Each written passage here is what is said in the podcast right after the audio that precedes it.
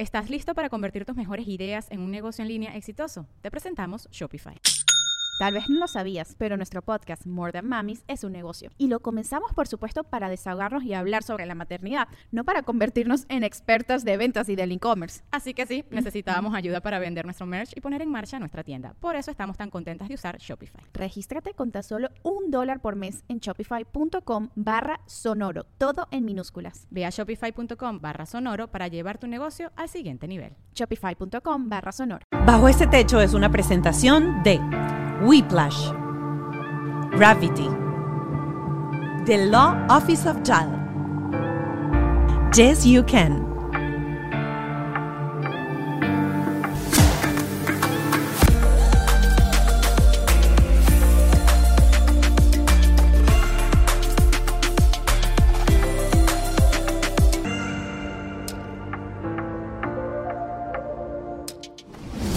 Bienvenidos a Bajo este Techo. Hoy un programa en donde estaremos conversando con Marjorie Magri, actriz, mamá de dos.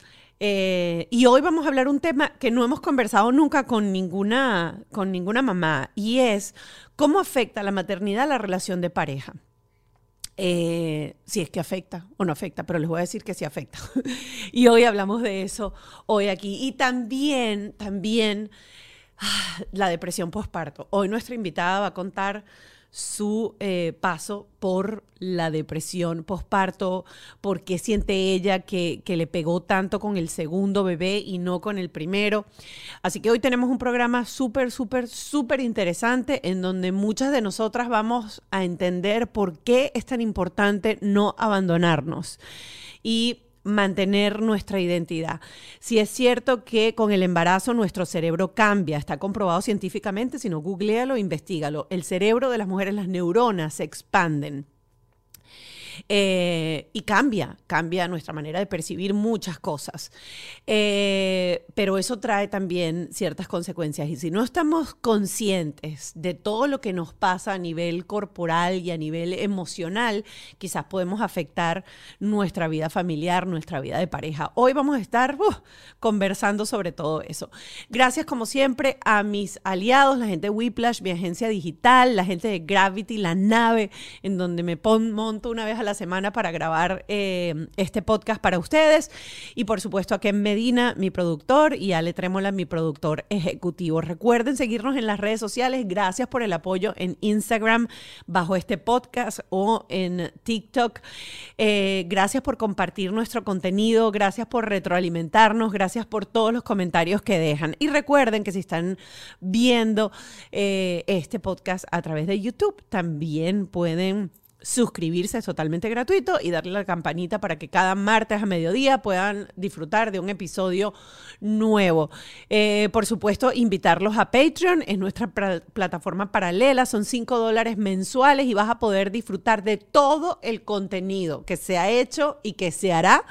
Eh, y sobre todo la participación de un especialista en estas conversaciones con mis invitados. Eso lo vas a encontrar solamente, es exclusivo para mis Patreoncitos, 5 dólares al mes. Y ahora sí, estamos listos, vamos a recibir a nuestra invitada, Marjorie Magri.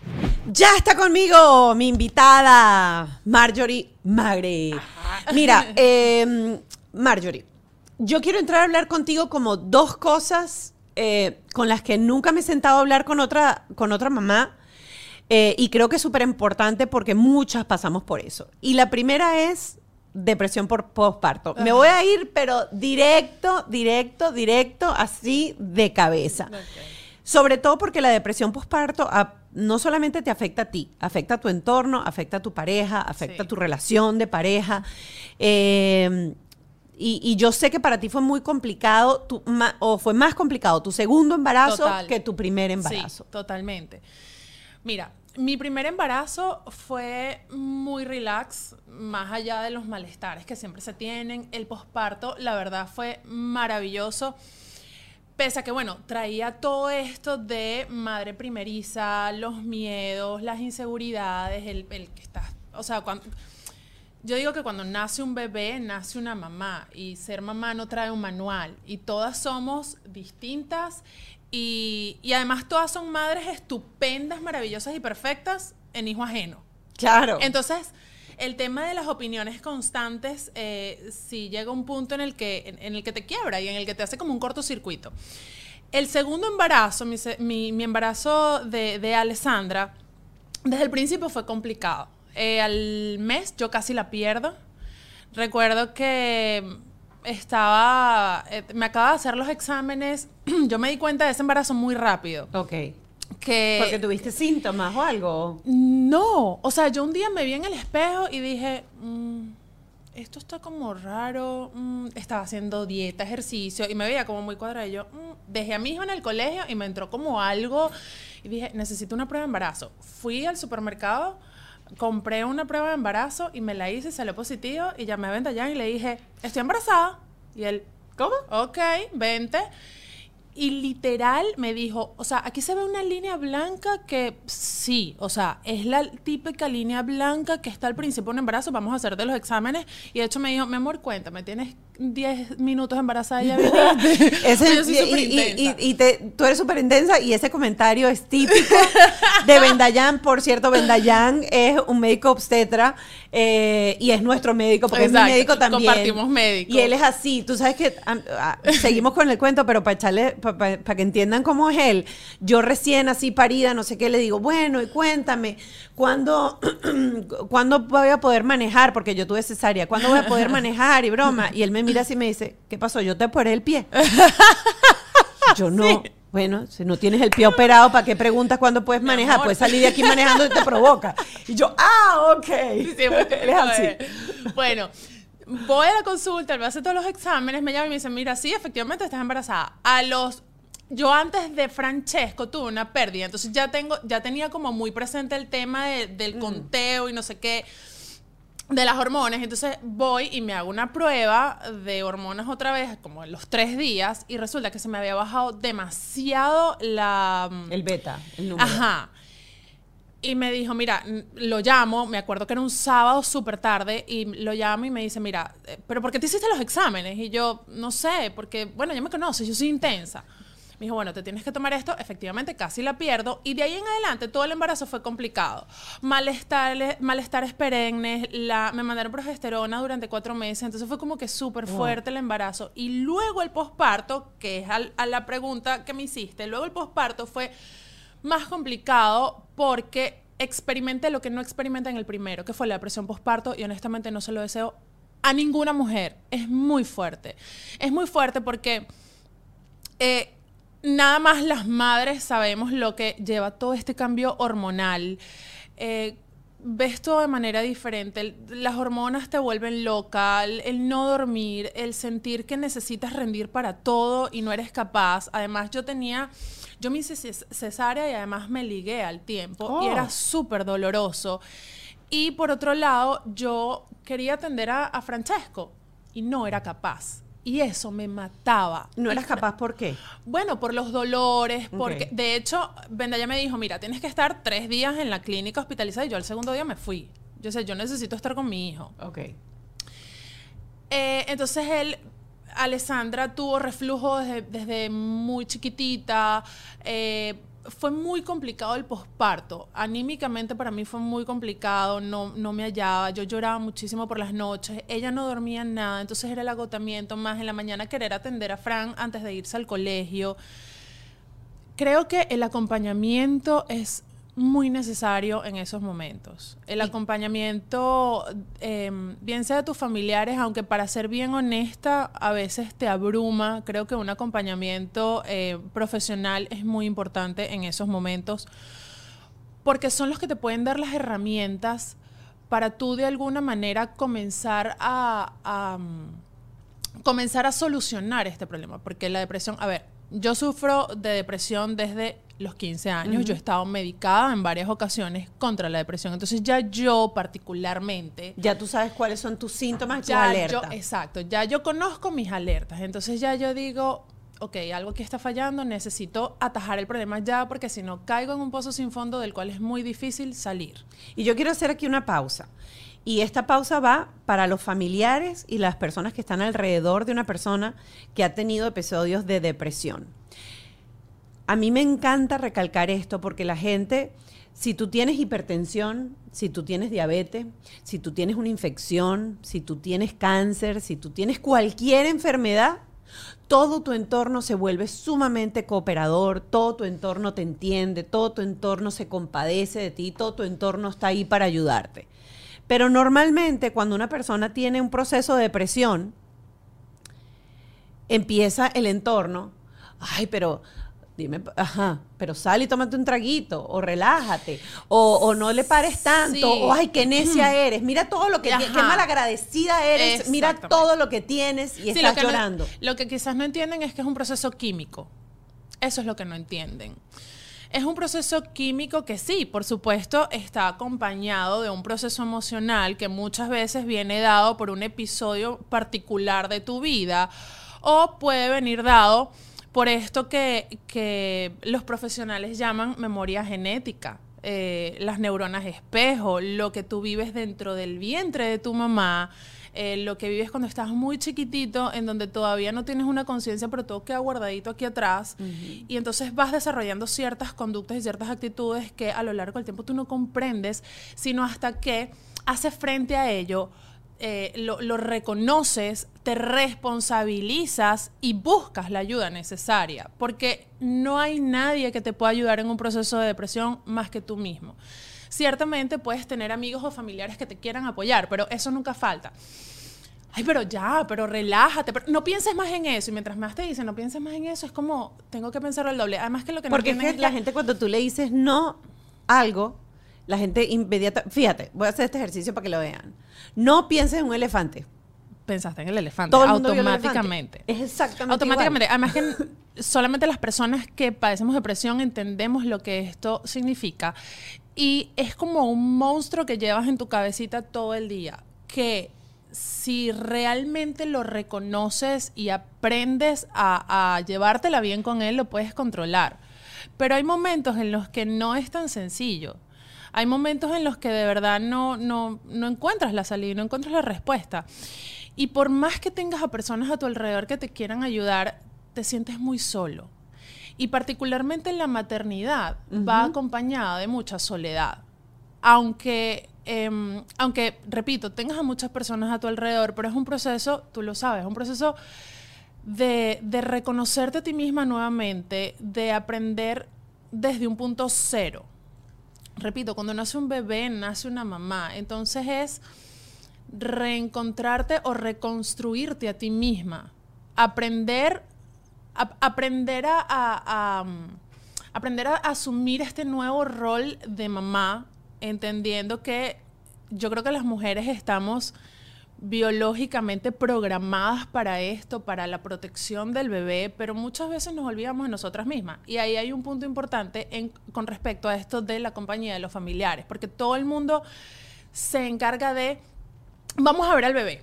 El bebé ya comió, ya bañaste al bebé y, y mire cómo está el bebé, pero se les olvida que hay una mamá que también está atravesando por un proceso importante, importante emocionalmente, psicológicamente, eh, hormonalmente es, eh, sí hay un cambio importante.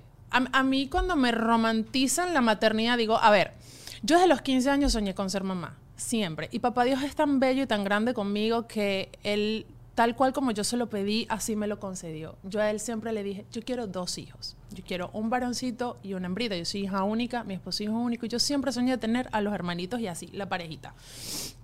Este, pero cuando romantizan la maternidad, cuando romantizan el embarazo, creo que nos ponen como un saco de papa aquí atrás, porque entonces siempre tienes que estar feliz, siempre tienes que estar agradecida. Óyeme, pero tú querías ser mamá, o sea, ¿de qué te quejas? Bueno, de que tengo una raja abierta que me atravesó siete capas de piel, por ejemplo. Claro. De que estoy agotada, de que... Mira, te pongo este ejemplo. Cuando yo llegué a mi casa con Ale, Francesco se cayó por las escaleras. Mm. Tenía cuatro, cuatro, cuatro Tenía cuatro años. añitos y medio, cuatro, correcto. Yo hice así y vi cuando él rodó cinco escalones hacia abajo. A mí se me olvidó que yo tenía una raja abierta, a mí se me olvidó el dolor que yo caminaba así. Yo bajé corriendo por las escaleras y cargué a mi hijo y me fui. A mí el dolor se me despertó como una hora después, que al otro día estuve todo el día en cama. Entonces, queremos abarcar tanto que a veces en verdad se hace muy, muy complicado. Y sí es necesario, sí, sí creo que es muy necesario ese acompañamiento. A veces, a veces la gente piensa que es exageración, que incluso creen que es hasta manipulación, ¿sabes? A veces la gente puede pensar, ay, esta se la da de víctima. Ay, ya, mija, ni que fueras la primera ni la última. Todos los seres humanos somos diferentes, todas las madres somos diferentes y todos atravesamos por momentos, por, por emociones diferentes. Y además, tenemos circunstancias de vida diferentes. También. Y hay un punto súper importante, creo yo, y, es- y tú lo tocaste, es que cuando más allá, o sea, si sufrimos de depresión o esta depresión postparto, que además conlleva muchas cosas, es desde que tú te miras en el espejo y dices, ok, esta no soy yo, cuando se te empieza a caer el cabello Ah, sí. por, por amamantar, o, o el- o- o el no tener tiempo siquiera para bañarte, porque a lo mejor... eh, Sí, te pueden estar agarrando al bebé, pero la teta la tienes tú. ¿Cómo se lo das? O sea, te, te- te tienes que bañar corriendo y, Dios mío, necesito respirar. Quiero, quiero tomarme un café caliente y no puedo porque tengo que agarrar.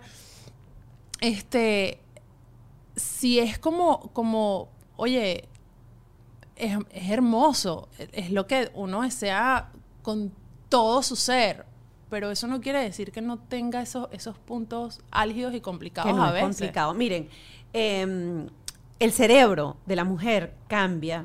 Absolutamente. Cambia estructuralmente, o sea, las la- aumento del tamaño de las hormonas, o sea, todo esto pasa desde el momento en que uno está embarazado. De paso hay transferencia del ADN y celular de la madre al niño y del niño a la madre. Es decir, después de que una mujer está embarazada, más nunca su cerebro va a ser igual. Se reduce la amígdala cerebral. Esto es por la lactancia, por la gestación, influye en la, eh, en la función simpática del hipocampo. Entonces, y, y me gusta a veces hacer, hacer énfasis en esto científico, porque la gente piensa, porque no lo leo, porque no investiga, porque no se ha No, no se preocupan, no no- sé, exacto, no se preocupan por documentarse, que creo que es muy importante y, y qué chévere sería que la gente alrededor de una mamá, eh, bien sea primeriza o no primeriza, se informara un poquito más. Porque sí hay cambios y porque lo que le está pasando a esa persona no necesita una solución, no necesita a alguien al lado que le diga, ay, pero haz así, así, asado, que es lo que hace la gente, sino sencillamente escucharla. Sí. validarle lo que está sintiendo. Ay, qué importante. Y si ella quiere ser miserable en ese momento, acompáñela a ser miserable, que ella lo que quiere, ella no quiere la solución en ese momento. Ella lo que quiere es llorar Ya, por ay, la total. miseria, por ese, por ese vaso que lo que tiene son dos dedos de agua, pero ella siente que se está ahogando ahí. Déjala que Déjala. se ahogue. Que después que ella se ahogue en ese vaso, ella misma te va a decir de repente, ¿qué hago? Pero den permiso a eso, porque yo siento que eso te hace sentir más sola todavía cuando la gente trata de solucionarte el, y no el- y, y es que no puede, y es que no porque puede. es lo que tú dices, no tiene solución, es simplemente fluir en el momento. Es parte de eso, es fluir en el momento. Y lo que tú dices, la, el cerebro de una mamá cambia. Una vez que uno es mamá, uno cambia en todos los aspectos de la vida, desde las rutinas, eh, tu forma de pensar, de sentir, de ver, de hacer, todo cambia, todo. Eh, hasta, hasta, hasta los miedos que quizá antes no tenías, ahora te- algo tan tonto como las montañas rusas. Por ejemplo, yo amaba una montaña rusa, me, me da pavor montarme en una montaña rusa, pues yo digo, Dios mío, si me caigo esa montaña rusa, mis hijos, la Me cosa, no. algo. Exacto. Entonces, eh, llega así como el cuerpo se agranda, la, la barriga se agranda, el abdomen se abre para que tu bebé pueda crecer allá adentro. Lo mismo pasa con la cabecita de la mamá y el corazoncito de la mamá. Entonces necesitamos como que necesitamos ese tiempo en el que todo va a volver a su forma, a su esencia. A mí particularmente me, me pasó que, y todavía estoy en esta, en esta, en este reencuentro, ¿no? Porque muchas veces pasa, no siempre, pero sí muchas veces, que nos podemos perder un poquito a nosotras mismas, porque cuando somos mamás, claro, nuestra energía está 100% enfocada a las necesidades de este bebé. Es como, mi bebé es una extensión mía y además eso está científicamente comprobado. El Sí. bebé cuando sale de la barriga de la mamá, no- es, si cortan el cordón umbilical físicamente, pero ese cordón umbilical sigue por varios meses, Claro, por eso el por niño años. tiene, eh, ese estrés de separación. Exacto. Porque el niño va aprendiendo poco a poco a que no es parte de tu mamá, sino es, un, es un ente Y- individual. Claro, y a, y a ti Pero te debe haber tiempo. pasado que, por ejemplo, si tú estás de mal humor, tu bebé está irritable. Y tú dices, ¿pero qué le pasa? Pero, o si tú estás triste, tu bebé está lloroso ese día. Es por eso mismo. Entonces, tu energía está 100% enfocada a el bienestar físico y emocional de ese bebé. Y está bien. Creo que Papá Dios nos diseñó a las mujeres para eso, entre otras tantas cosas, para eso. Pero entonces llega un punto en el que no podemos perder de vista nuestra esencia como mujeres, que al principio, o sea, uno pasa a ser 100% mamá y 0% mujer, esposa, ser humano, o sea, a mí me pasaba mucho que sentí una culpabilidad inmensa si dedicaba cinco minutos más para mí porque yo decía, no, o sea, este tiempo lo necesitan mis bebés. Entonces es como reencontrar ese equilibrio sin dejar de lado todo lo demás, principalmente uno misma. Ujú. O, quien lo, o, o uno se siente como que si no lo hago yo, no lo puede hacer nadie. Ah, esa o es otra, mi- claro. o sea, so- soy yo. O sea, ¿por qué Claro. fulanito va a hacer tal cosa si no? Eso, eso- yo soy yo, es un rol que me toca Sí, a mí. Sí. Bueno, a mí me pasó mucho eso con Francesco. Yo no permitía que nadie, nadie hiciera nada eh, para él. Yo era quien lo bañaba, yo era quien le daba la comida, yo todo. Yo no dejaba que absolutamente nadie lo bañara. Hasta los seis meses, nadie que no fuera yo bañó a mi hijo. Con Ale fue diferente. Con Ale delegué mucho. Porque, bueno, vamos a lo mismo. O sea, yo también tenía que atender a Fran. No, no lo podía dejar de lado. Entonces sí me relajé mucho. eh, bueno, yo con el madre primeriza al fin. Pero era es que súper siempre pasa mucho pero eso entre el primero y el Sí, segundo te también. toca, te toca Por delegar. eso hay, hay una terapeuta que hemos tenido varias veces aquí en el programa que se llama Diana Jiménez. Ella siempre dice que cada niño, dependiendo en el lugar en que hayan nacido dentro de una familia, tienen ciertas características específicas Sí. porque se crían de una manera diferente. No es lo mismo ser el primero que ser el segundo que ser el tercero. No, no, no. Y, y yo lo veo, por ejemplo, en, en parejas eh, de amistades, que yo les digo, ¿cómo es posible que dos hijos de la misma mamá y del mismo papá, con las mismas oportunidades, con, con las mismas ventajas y las mismas desventajas, sean tan diferentes? Y creo que eso también va, sí va mucho en la crianza, va mucho en esto de eh, el, el bebé, el primer bebé tiene el 100% para él solo. En cambio, el segundo, bueno, le toca compartir, sí o sí, no tienes otra Es opción. correcto. Pero también va mucho en el temperamento. Por lo menos Alessandro y Francesco son súper diferentes. Ellos son el yin y el yang. Fran es un niño súper tranquilo, él es muy relajado, él es easygoing para todo, es sentimental, es sensible. En cambio, Alessandra es de un temperamento que con año y medio yo le tengo que decir, bájale dos y no me contestes. Porque sí, es muy es una niña muy fuerte, ella se hace sentir. Pero eso pasa mucho con los segundos, porque yo tengo el mismo caso. O sea, mi hijo, el primero, es paz, es súper sensible, es todo así.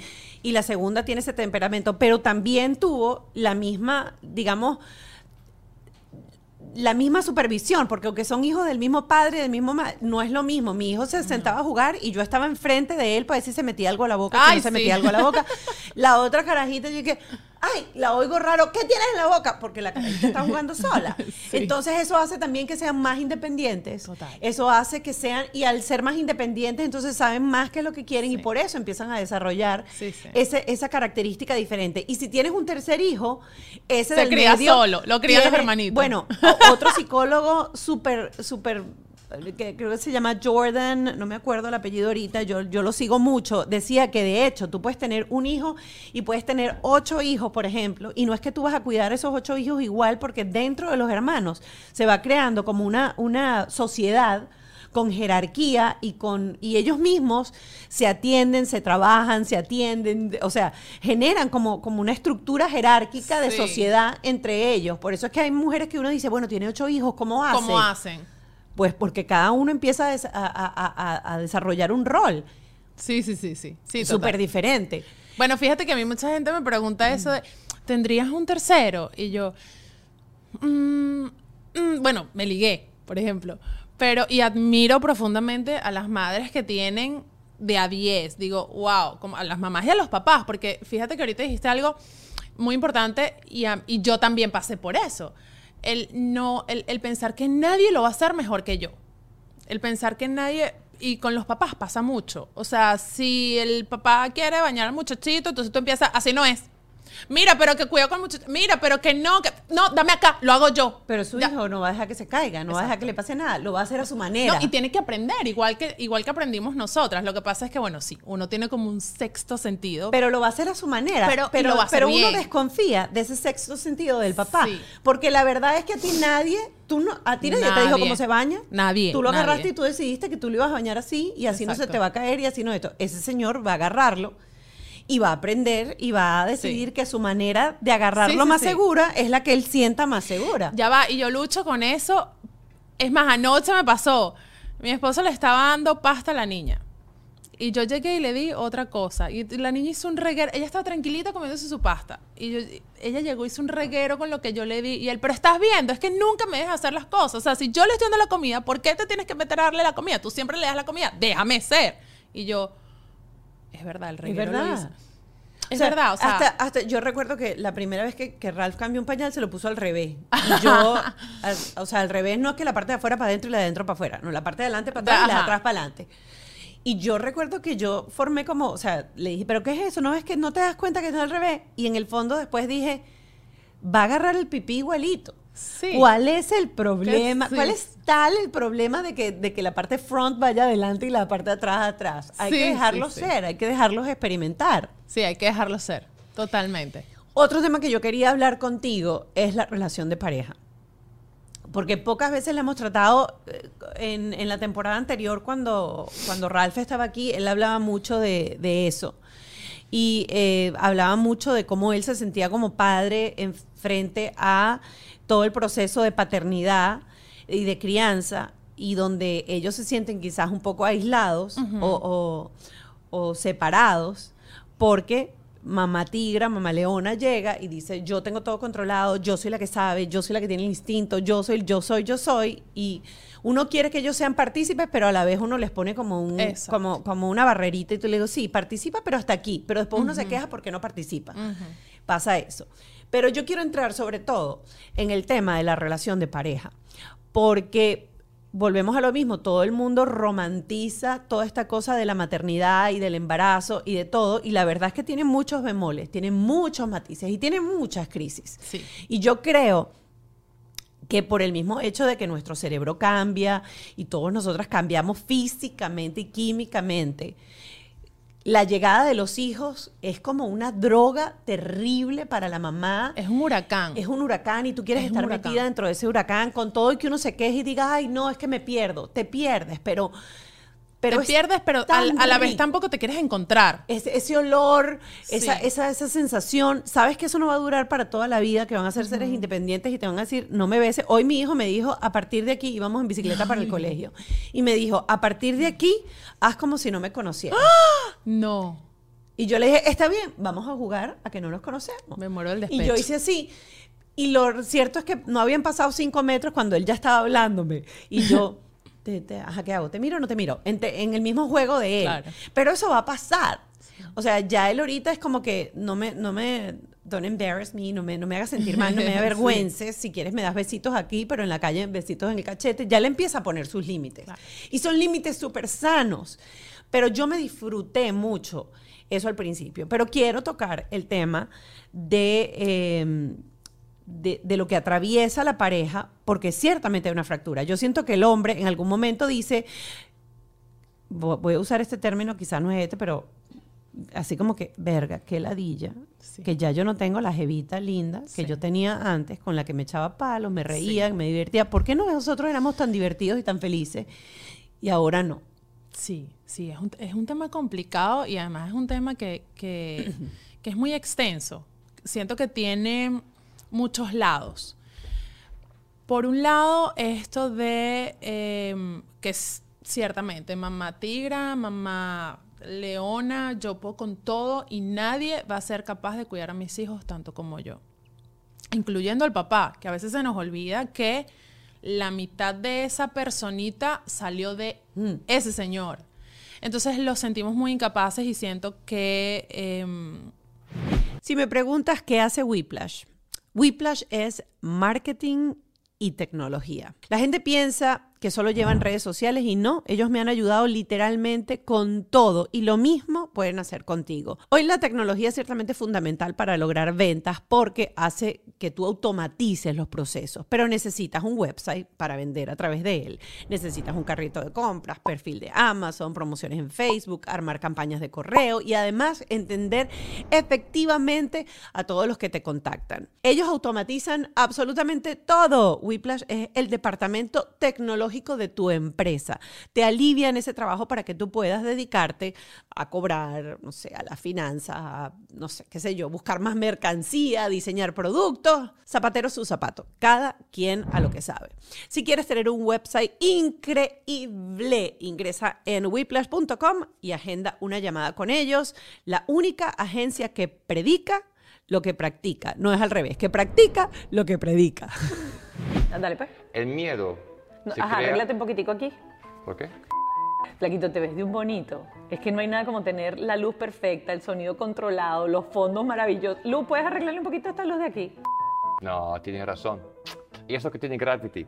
Tiene un espacio que se puede convertir en cualquier cosa que necesitas. No tienes que ser fotógrafo o tener podcast. Tú puedes hacer lo que necesitas, lo que quieres en este espacio. Si quieres llevar tu contenido a otro nivel porque eres creativo, este es el lugar. Aquí tú puedes dictar una conferencia, hacer tus videos para social media, hacer un live y mucho más. Para más información, visita www.gravity.com y habla con ellos.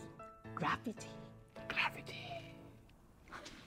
The Law Office of JAL es la oficina de abogados de Juan Antonio Lozada. Si tú estás pasando por un caso de asilo, por ejemplo, tú necesitas un abogado que no solamente te ayude a montar tu expediente, sino que te acompañe cada vez que tienes que ir a presentarte, que te acompañe, que te guíe y que esté a tu lado si tienes que hacer alguna apelación. Un abogado que se preocupe y se ocupe por tu caso. Y por eso les recomiendo a Juan Antonio Lozada y a toda su tribu, a todo su equipo de The Law Office of JAL. Están a punto de cumplir 300 cafecitos migratorios. ¿Y qué es cafecito migratorio? Es un espacio en Instagram que todos los días, de lunes a viernes, a las 8 y 30 de la mañana, está disponible para ustedes con información sobre los cambios y sobre todas las noticias que están apareciendo en el tema migratorio. Ya lo sabes, arroba The Law Office of JAL. Yo bajé 7 libras en 7 días. ¿Y cómo lo hice? Utilizando el kit de transformación de Yes You Can. Es súper, súper sencillo. ¿Qué es lo que haces? Sustituir dos comidas. Yo sustituí desayuno, que para mí el desayuno es una corredera, los niñitos y todo, por un licuado o un batido de proteína. Esto tiene 20 gramos de proteína. Tienes que unirlo con 16 onzas de agua, 2 scoops y ahí tienes todo lo que necesitas en una comida. Y si sacas la cuenta, te va a costar ese desayuno solamente 2.50, así como estás oyendo. Luego hice mi snack, luego hice mi almuerzo, un almuerzo donde tengo carbohidrato bueno, como por ejemplo camote o papa dulce, con mi ración de proteína y vegetales. Luego otro snack a mitad de la tarde y sustituí otra vez la cena con un batido de proteína, otros 2.50. Así logré bajar 7 libras en 7 días. Además, este kit de transformación te trae el Slim Down, que es para bajar de peso, te ayuda a acelerar el metabolismo, el eh, control de apetito, también te trae el colágeno para que cuando bajes esas libritas eh, la piel se te pegue a tu cuerpo y por supuesto el Colon Optimizer, que es lo que te va a ayudar a botar todas esas toxinas. Y lo mejor de todo es que te trae la guía de alimentación de Yes You Can. Alejandro Chavani y todo su equipo diseñaron una guía de semáforos, se los voy a mostrar aquí. Y es buenísimo porque todos los alimentos están catalogados como amarillo, verde o rojo. Y dependiendo del color, tú sabes que deberías casi no comerlos, comerlos con cautela y go el verde con los que te dé la gana. Así es súper fácil ir al mercado, hacer tu compra y empezar ese proceso de transformación para bajar de peso. Para bajar de peso y estar saludable, lo único que necesitas es disciplina y el Transformation Kit de Yes You Can te lo va a dar. Recuerda que tienes el código en pantalla, puedes entrar y arranca tu proceso de transformación, porque si yo lo hice y tanta gente lo ha hecho, tú también puedes. Yes You Can.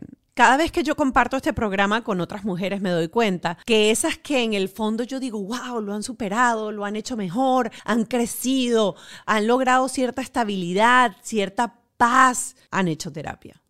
Porque hacer terapia es importante para entender que si tú quieres un cambio en tu vida, en tu relación de pareja, en tu trabajo, en la relación con tus hijos, con tus padres, el cambio lo tienes que gerenciar tú, lo tienes que hacer tú. La gente va a poner límites, vamos a tener situaciones en la vida y la gran diferencia entre la gente que uno dice, wow, qué exitoso, lo logró, lo superó, es la capacidad y las herramientas que tienen para enfrentar esos cambios porque todos lo tenemos.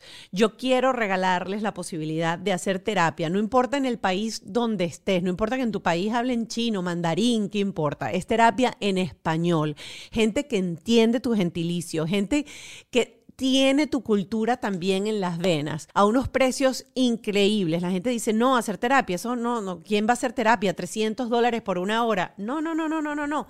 Los invito a que conversen con un asesor de bienestar de opción yo, le expliquen qué quieren cambiar, si es la salud, si es la alimentación, si es hacer terapia con un psicoanalista, por ejemplo, o terapia con sencillamente con, con un terapeuta. Pues todo eso lo puedes descubrir a través de opción yo. Y bríndate, bríndate la clave, las herramientas para ser una persona exitosa. Cuando un profesional se sienta frente a ti y te pone un espejo frente, es cuando uno empieza a ver qué cosas tiene que ajustar, qué cosas tiene que cambiar. Es muy difícil a veces verse hacia adentro, es más fácil verse con el espejo enfrente.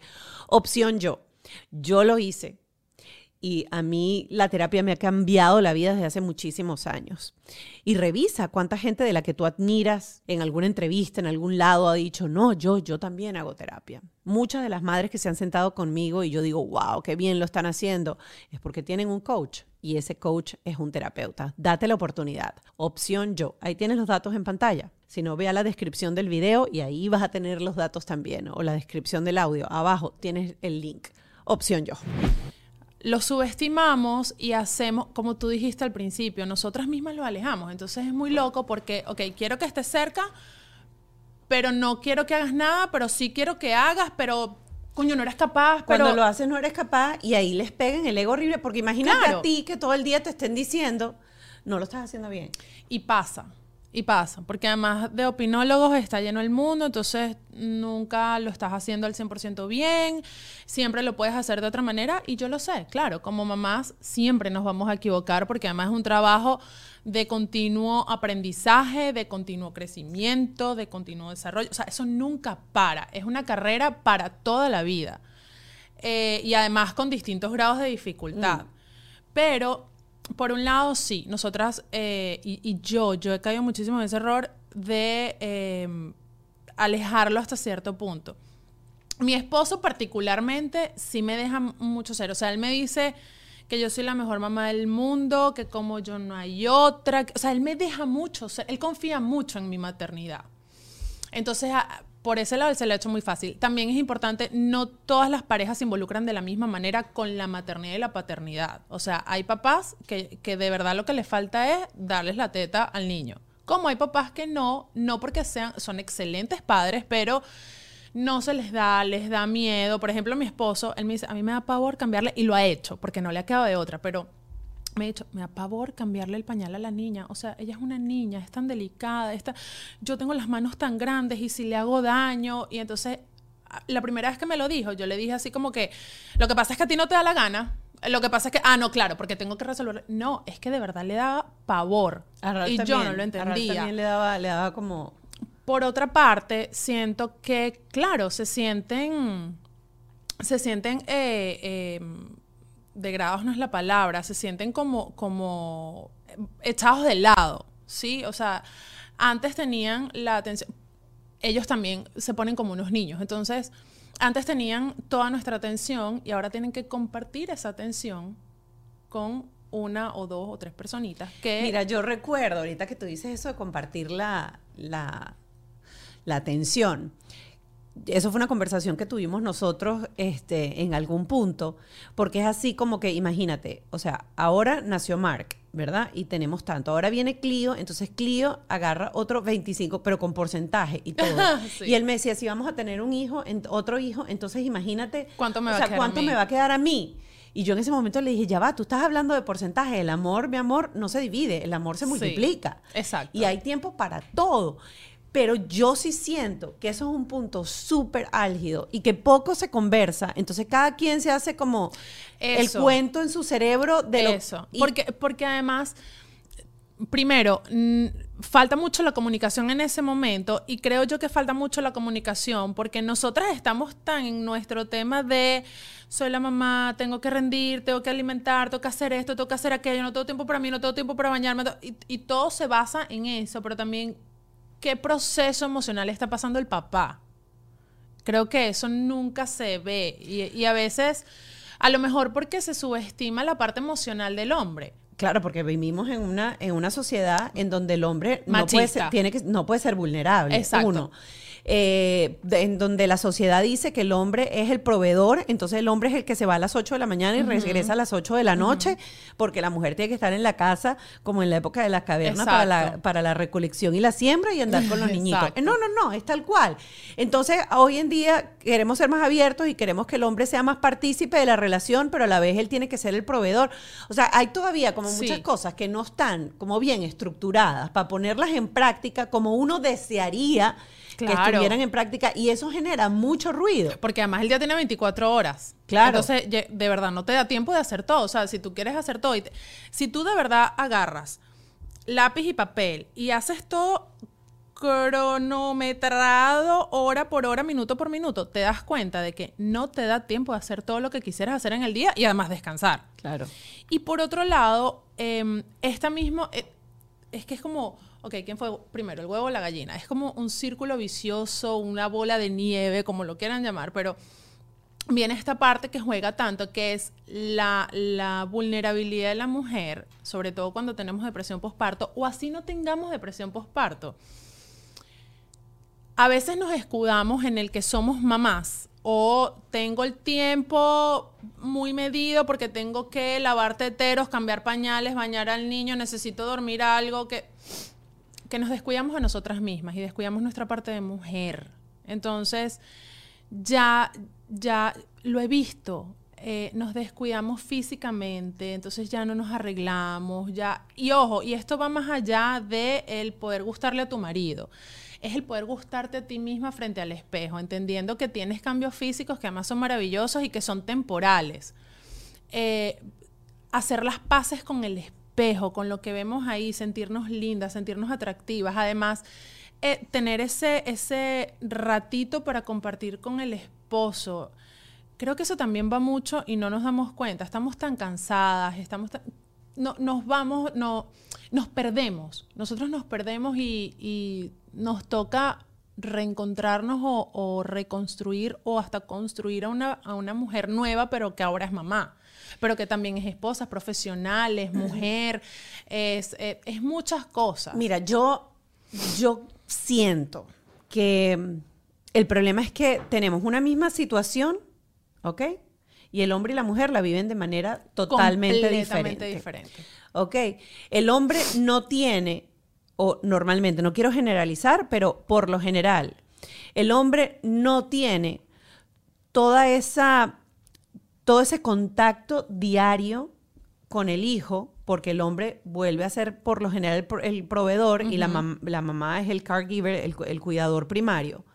Entonces uno tiene una conexión, una segregación de oxitocina diferente porque uno vive oliendo al niño, bebiendo, Sí. uno, uno, uno anda en un rol diferente. Y yo siento que como poco se combina y poco se habla y poco se conversa y poco se divide el tiempo en el tiempo del cuidador, ¿ok?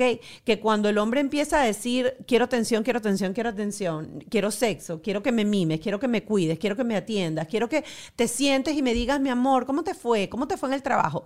Panitas, ustedes también tienen que entender que Uno el cerebro agotado. de la mujer está abollado. Sí. Y sobre todo si la mujer es emigró y vive en un país en donde no tiene toda la... fa- porque es muy diferente vivir en una condición en donde uno tiene la niñera dentro de la casa, Total. la señora que limpia, la mamá que vive en la esquina, y uno puede decir, ay, ¿sabes qué? Mire, de- agarre y te resuelva ahí, porque ni siquiera tienes Claro. que decir qué tiene que hacer. Resuelva ahí, ay, yo me voy a tomar el té con mi marido. No, no se puede. Entonces, ¿qué pasa?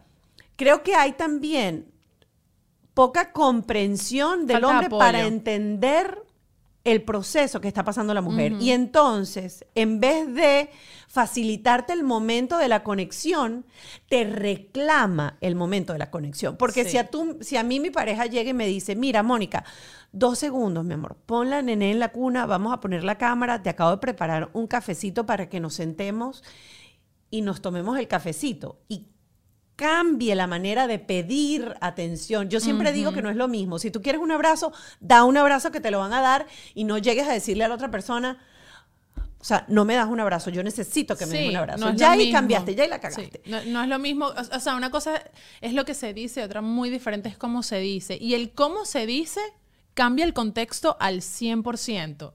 Entonces, a mí me ha pasado que en conversaciones él me dice, coño, pero es que yo veo, yo veo fulanito y menganito, y ellos, mira, se van para la playa y surfean y hacen tal broma. Y yo le digo, sí, pero ellos no tienen niños.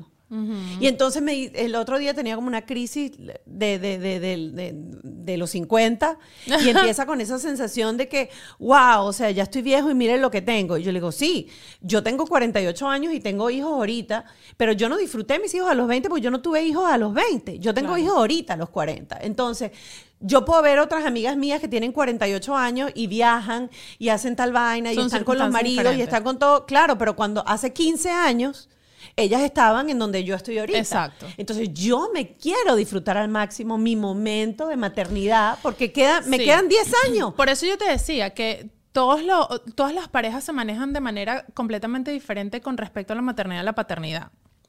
Hay parejas que, como te dije, o sea, hay hombres que lo que les falta es darles la teta al bebé. Eh, y hay hombres que no. Ah, como también hay hombres que son cero, cerísimo apoyo, como eso de, mira, te preparé la comida. Creo que hace mucha falta comunicación, apoyo y eso. O sea, el ponerte tú también en los zapatos del otro. Para uno, la mujer. Y, y no, no quiero sonar exagerada ni hasta feminista, porque a veces lo toman por ahí. Pero es que de verdad la mujer tiene un rol muy cabrón. O, O ella sea, asume un rol muy cabrón y no que- comunica que necesita. Porque ahí también yo digo, yo a veces me cargo de tareas y al final del digo, di- día digo, claro, o sea, te cargaste de tareas porque en ningún momento Claro, alzaste el no. teléfono. como Entonces digo, porque el carajo ve la bolsa ahí y no la bota. Ah, bueno, sí, normal. Claro, pero el problema está en que yo estoy pretendiendo que él me lea la mente sí. de que esa bolsa se tiene que votar. Si a él no le pasa por la cabeza, él no lo está haciendo No, a y, hay que propósito. entender, y hay que entender que es un trabajo de equipo. La mitad de esa personita y la mitad de la circunstancia van del hombre y la otra mitad van de la mujer. Pero te digo que nosotros tenemos un rol muy heavy porque por hay cosas que por más que nosotras busquemos delegar, no es posible.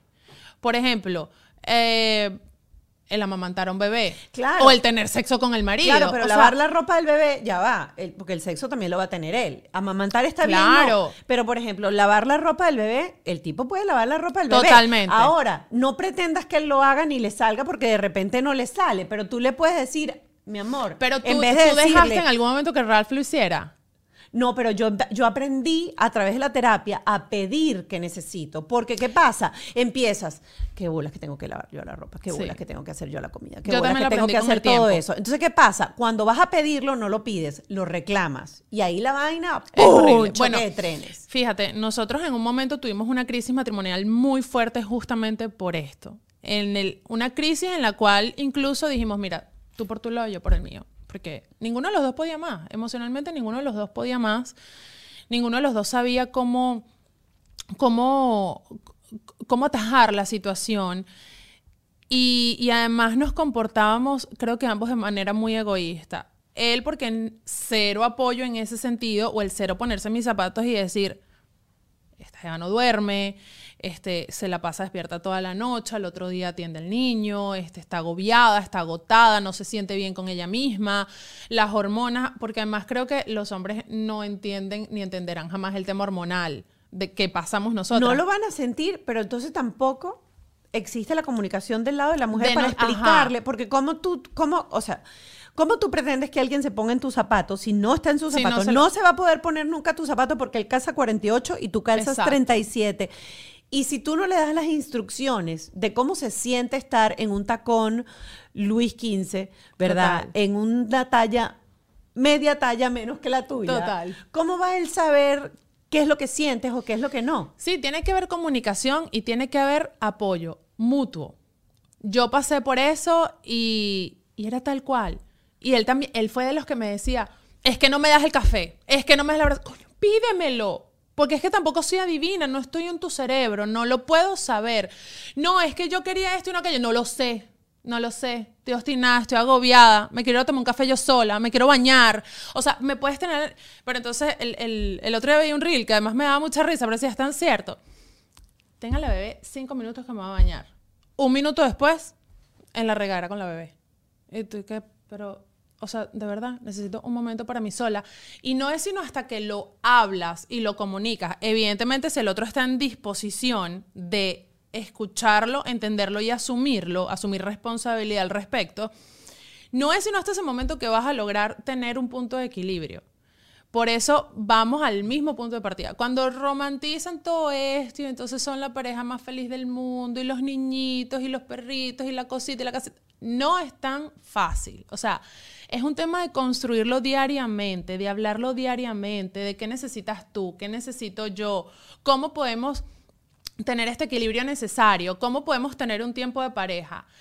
Yo en cinco años desde que tuve a Francesco, yo no había tenido un solo viaje con mi esposo solos. Lo tuvimos el fin de semana que acaba de pasar, hace cuatro días. Después de cinco años, tuvimos un momento de pareja, los dos solos, en el que no teníamos que cambiar pañales, no teníamos llanto, no teníamos que dar tetero, dormimos plácidamente toda la noche, hicimos todo lo que nos dio la gana sin... ¿Pero por qué? Porque yo también, eso era algo que él me, primero me exigía y después prácticamente me suplicaba. Porque yo decidí delegar y decidí confiar en que otra persona también era capaz de hacerlo, en que mis hijos también podían estar bien cuidados. Se los dejé a su abuelita y a una de sus tías y ellas se encargaron maravillosamente bien, pero fue cuando yo tomé la decisión. Entonces sí, sí, mm, eso, es, es volver a construir a esa mujer que no... Mira, a mí me pasó que, que yo decía, ok, ya va, ¿quién es Marjorie? ¿Qué, qué le gustaba a Marjorie? ¿Qué hacía Marjorie? ¿Qué, mm, ¿Qué era lo que a mí me hacía feliz? ¿Qué hasta, no sé, escuchar música, irme a una playa sola a tomar sol, cosas que de verdad a uno se le olvidan porque uno está tan enfocada en proteger al bebé, en cuidar al bebé, en criar a un bebé, que a uno se le olvida por completo. Y no es nada más el rol de esposa, es el rol de amiga, es el rol de, de, de profesional, es simplemente ser. Entonces sí, sí creo que uno tiene que de repente ver un poquito hacia atrás y decir, ah, mira, aquella era Marjorie. Ok, ¿qué puedo agarrar de ahí? ¿Y, qué, y, y cómo lo puedo adaptar aquí para poder entonces sí ser un todo, sin fallarme a mí misma? Ahora, ¿tú sientes que eso es siempre desde el principio o llega un momento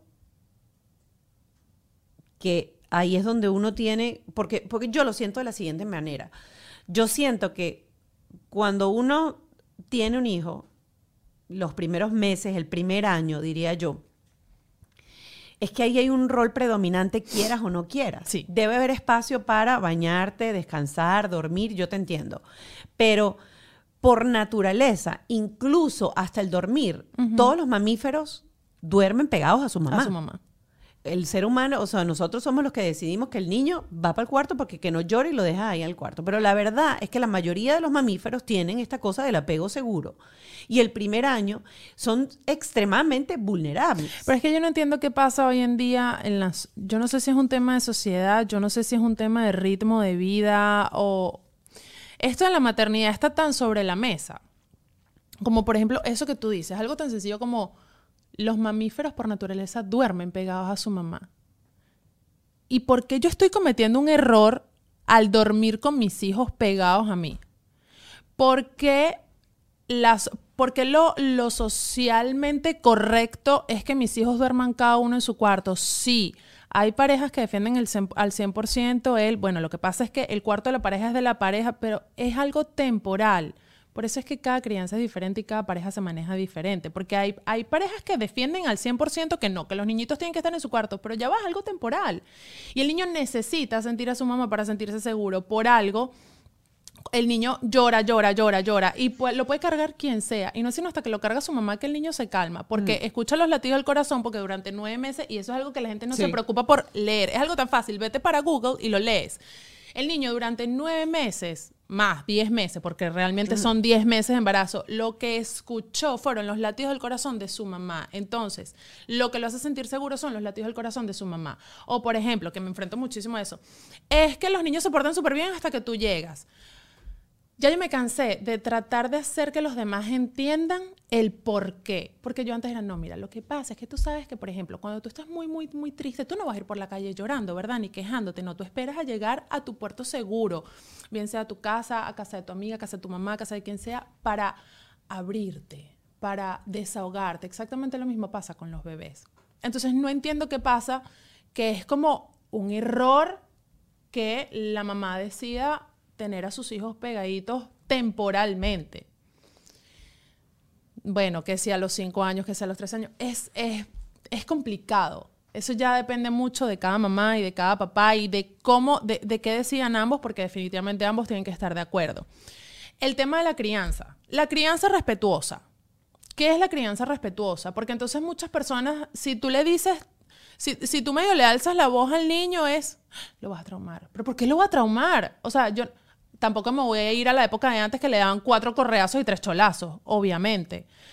Pero entonces es como un tema tan, tan de juicio, de crítica, de yo te critico a ti porque dejaste a tus hijos solos un fin de semana para irte con tu esposo, yo te critico a ti porque dejaste que el muchachito se revolcara en el piso es un tema tan controversial. Yo no sé si siempre ha sido así o si es que ahora que somos mamás lo vemos así, pero de verdad se me hace como un tema muy controversial.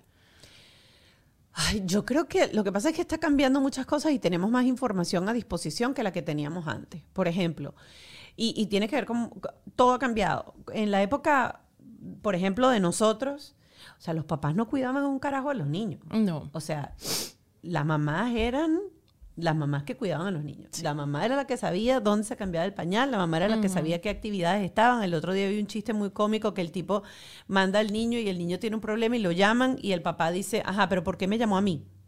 Así Sí. como que, o sea, Sí. ¿para que usted llame al papá? Es mejor que la señora hubiese puesto ahí el teléfono de la vecina y le digo, no se preocupe, yo lo voy a buscar al colegio. Me da el nombre del colegio y yo lo voy a buscar, el papá. O sea, así de Eh, sí. Pero hoy en día ha cambiado y lo hemos discutido mucho en, en- aquí en Bajo este Techo, que es que hoy en día hay mucha información, pero no la sabemos aplicar. O hay mucha información y hay mucha desinformación. Entonces, ay, sí, yo tengo crianza, yo hago la crianza consciente, pero entonces la gente cree que la crianza consciente es hacer lo que el niño quiera Ajá. o no poner límites.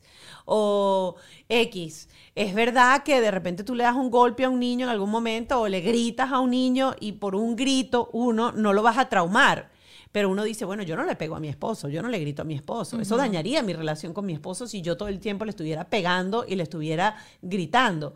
Pues pasa lo mismo porque es un ser humano. Sí. Ok.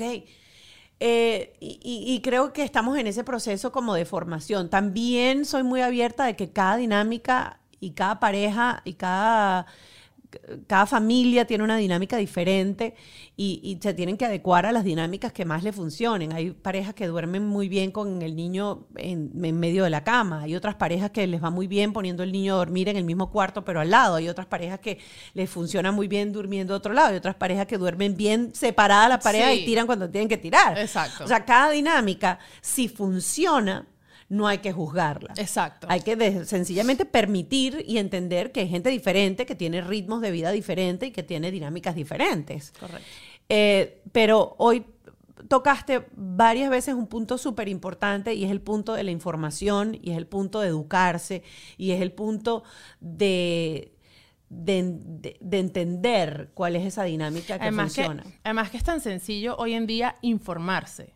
Por lo que tocas de decir, tenemos muchísima información y tenemos muchísimo acceso a la información. Entonces, antes de juzgar o antes de, de decir que alguien está haciendo algo mal, infórmate. Primero, bueno, lo que pasa es que como yo lo digo, no lo podría decir aquí, pero cada quien hace lo que, lo que mejor le quede, cada quien se adapta a su talla.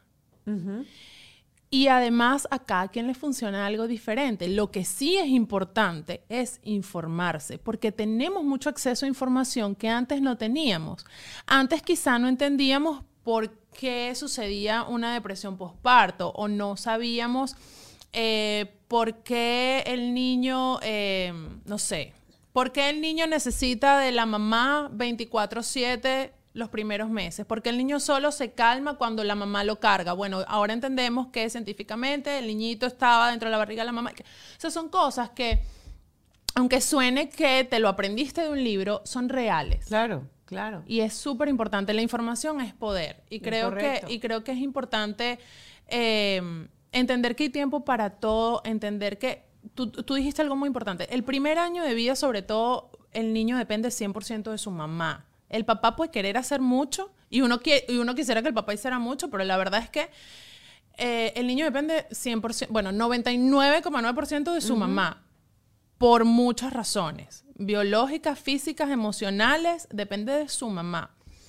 Ya luego entonces, creo yo, porque bueno, así me he manejado yo a través de muchos errores y muchas caídas y muchísimas metidas de pata. Y, y además de mucha depresión después de este segundo posparto, que luego es necesario hacer cosas que te hagan sentir bien a ti. Eh, por ejemplo, a mí me hace feliz tomar sol y estudiar. Me encanta estudiar. Lo que me provoque en el momento. Me, me, fascina ir a tomar sol, me fascina pasar tiempo con gente, me gusta escuchar a la gente, entonces eso me hace feliz. Entonces, una mamá bien cuidada va a poder cuidar bien a un bebé. Nos olvidamos mucho de la autoestima y es importantísimo cuidar nuestra autoestima. Por eso muchas veces cuando descuidamos esa autoestima es cuando entonces nos descuidamos a nosotras mismas, entonces no entendemos por qué, em, lo, lo, he visto también muy de cerca, no logran bajar de peso y eso es un trauma horrible. Es que hace tantos años de a luz y no he logrado bajar de peso y he hecho X cantidad de cosas. Bueno, a lo mejor tiene mucho que ver con tu forma de verte. Más allá de lo que estés haciendo es cómo te estás viendo tú al espejo, qué te estás diciendo tú frente al espejo, más allá de lo que te puedan decir los demás. Los opinólogos siempre van a sobrar, están a la orden del día, siempre te van a decir, no lo hagas así, hazlo así, ay, pero no exageres. Es que a lo mejor lo que para ti, lo que a ti te está doliendo, a lo mejor para mí es una exageración, pero para ti no. Lo que tú estás viviendo es importante a lo mejor ya yo lo viví, a lo mejor nunca lo he vivido y me parece algo realmente sin importancia, pero para ti es importante. Y si para ti es importante, o sea, hay que, hay que validar. Creo yo que hay que validar. Mira, quiero retomar eh, otra vez ya como para ir eh, cerrando y antes de, conversar con la terapeuta que vamos a conversar hoy, y quiero retomar em, la fractura y ese momento complicado de relación de pareja. ¿Qué hicieron ustedes? ¿Cómo, cómo, cómo trabajaron? ¿Hay, alguna, ¿Hay algo que tú quieras compartir o que nos puedas dar? Sobre todo para que la gente que nos está escuchando, que nos está viendo, digan, wow, yo estoy pasando por lo mismo, esto es lo que me está pasando. ¿Qué técnicas o qué, o, qué cosas has ido aplicando para, para mejorar eso? Yo no soy ni psicólogo ni coach, así que yo solamente puedo hablar desde mi, desde mi frente es muy importante la comunicación, el apoyo mutuo y ponerte en los zapatos del otro. Validar y respetar el sentimiento del otro, lo que está pensando y sintiendo en ese momento. Nosotras como mujeres a lo mejor nos podemos sentir que, bueno, eh, los cambios hormonales, los cambios eh, químicos que hay, pero el, el hombre también pasa más o menos por este proceso de una manera absolutamente diferente, pero el matrimonio, he visto matrimonios romperse después de tener un hijo. Paradójicamente, para mí la familia es la base de todo y, es lo que hay que cuidar, sin que esto quiera decir, claro está que vas a aguantar lo que sea en pro de una familia, ¿no? Pero si, si hay respeto y si hay comunicación y si hay apoyo mutuo, sentarte a hablar, como decimos en Venezuela, calzón quitado mira, este, yo necesito que tú me ayudes con esto. Yo requiero llegar a acuerdos y establecer límites sanos. Y tienes que llegar a acuerdos. Yo me acuerdo que yo me senté un día con mi esposo en un restaurante, me acuerdo, en Coral Gable. Nos sentamos a conversar los dos y pusimos todo sobre la mesa. Y nos dimos un año. Y dijimos, yo necesito esto. Y el otro dijo, yo necesito esto. No se logró al 100%, pero ambos trabajamos y seguimos trabajando para llegar a eso. Cuando ambos entendimos que éramos un equipo y no personas por separado tratando de hacer lo mejor que podían, sino más bien como el uno tratando de alar al otro, eso creo que nos ayudó muchísimo. Evidentemente el amor, eh, el amor ya consciente, no este amor romántico de, ay, es que nos amamos y estamos enamorados. No, este amor consciente que vas construyendo a diario, con, con pequeñas acciones, a lo mejor con un simple café, de mira, te hice tu café o mira, te compré este chocolate que te gusta. Eh, eso, ponerte mucho en los zapatos del otro y cuidarte a ti mismo, siempre. Porque cuando te cuidas a ti mismo, es mucho más fácil. Cuando tú te sientes bien, cuando estás, cuando, cuando te sientes pleno, cuando sientes que estás haciendo cosas por ti, yo siento que es mucho más fácil ver a tu alrededor. Siempre van a haber cosas negativas. Creo que yo, por ejemplo, soy de las que si veo a una persona que a lo mejor no es tan agraciada, siempre voy a buscar verle la parte bonita. A lo mejor esa persona tiene una sonrisa espectacular, unos ojos espectaculares, unas manos espectaculares. Siempre trato y así en las situaciones. Bueno, ¿qué puedo sacar positivo de esta situación? ¿O qué me está enseñando esta situación? Que ojo, puede sonar muy bonito. Aplicarlo es lo complicado, pero sí se puede. Lo que pasa es que es un trabajo diario. O sea, el, el construir un matrimonio y construir una familia es un trabajo diario. Creo que es, esa ha sido mi...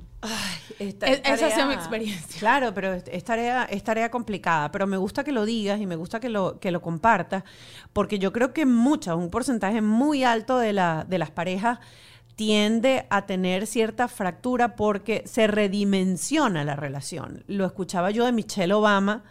Eh, No lo hablan, El otro además. día eh, en un podcast que ella estaba comentando y decía, no, o sea, vamos a estar claros, los primeros 10 años de vida cuando llegan los hijos, Es complicado. o sea, la pareja ya esa no es la misma pareja. O sea, we are not the same, no somos los mismos, ni la dinámica es la misma, ni Pero la no se relación es habla, la es misma. como un tabú. Y yo no entiendo por qué es un tabú, si es una realidad. O sea, ya no puedes tener la- el, el mismo nivel de relaciones sexuales porque a lo mejor antes lo hacías en todas partes en la casa y ya no porque el niñito te va a ver, porque o eh, salías a cenar cada tanto y ya no puedes porque no tienes con quién dejar al niño, porque además venimos, nosotros venimos de otro país en donde podíamos tener niñeras, personas que te ayudaran todo el día en la casa, tus familiares, las tías, las abuelas, a todo el mundo. Aquí no. Entonces, ¿cómo puedes tú eh, poner cada cosa en su lugar y tener el equilibrio? Es Es, complicado, pero Sí, se trabaja. sí. Y hay que, y hay que te- entender que es una etapa transitoria y, y hay que no reclamar. Ella decía, Michelle Obama decía que el tipo, ah, va a ir a golf. Vas, tienes tiempo para ir a hacer golf. Porque es que el hombre y la mujer son diferentes, quieran o no quieran, somos diferentes, estamos cableados de manera diferente. Y entonces uno empieza a contar el tiempo que tienen ellos para hacer ciertas cosas y el tiempo que no tiene uno. Y vuelvo a lo mismo, si tú necesitas más tiempo, pídelo. Dilo. Pídelo. Bueno, Sí. eh, yo creo que este tema lo vamos a, a- a desempolvar nuevamente en nuestro Patreon. Marjorie, gracias por haber estado Ay, con nosotros y por haber abierto las puertas de tu casa, de tu hogar, de mostrarte vulnerable, de contar, eh, bueno, estas cosas que nos pasan y nos pasan a los dos.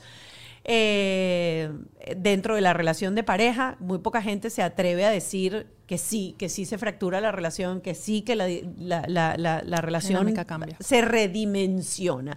Para eso nuestro Patreon, muchísimas gracias a ustedes que nos acompañaron hasta ahora y si quieren disfrutar de este Patreon, no se lo pierdan porque vamos a estar conversando con Víctor Rangel, él es psicólogo clínico, humanista, especialista en trastornos del estado de ánimo como depresión, trastorno bipolar, trastorno afectivo estacional y autolesión, conocido en redes sociales como arroba Víctor Hablemos. Vamos a estar hablando de depresión, depresión posparto y por supuesto de este huracán que llega a la pareja cuando tenemos hijos. Un millón de gracias por habernos acompañado. Gracias ti. gracias. Bajo este techo fue una presentación de Whiplash, Gravity, The Law Office of JAL, Yes You Can.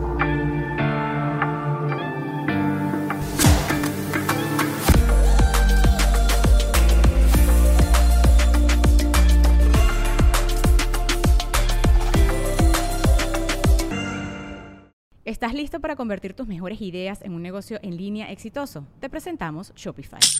Tal vez no lo sabías, pero nuestro podcast More Than Mamis es un negocio y lo empezamos por supuesto para desahogarnos y hablar sobre la maternidad, no para convertirnos en expertas de ventas y del e-commerce. Así que sí, necesitábamos ayuda para vender nuestro merch y poner en marcha nuestra tienda. ¿Y cómo suena con Shopify?